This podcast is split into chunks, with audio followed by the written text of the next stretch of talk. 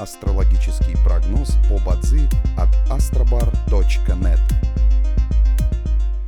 Доброе утро! Это Астробар подкасты с прогнозом на 19 декабря 2022 года. День огненной лошади по китайскому календарю. Сегодня энергии дня сталкиваются с энергиями месяца, поэтому не рекомендуется начинать важные дела, от которых вы хотите получить длительный результат – Деятельность, начатая в этот день, может принести проблемы и закончиться неудачами.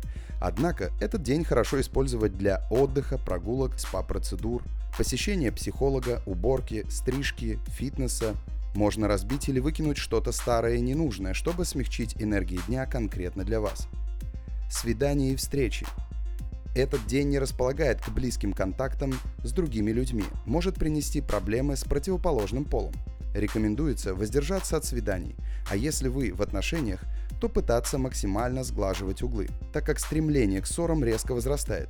Не рекомендуется посещать врачей и других специалистов противоположного пола. Благоприятный час. В каждом дне есть очень благоприятный час. Он не только приносит положительную энергию, но и способен нейтрализовать негативные влияния.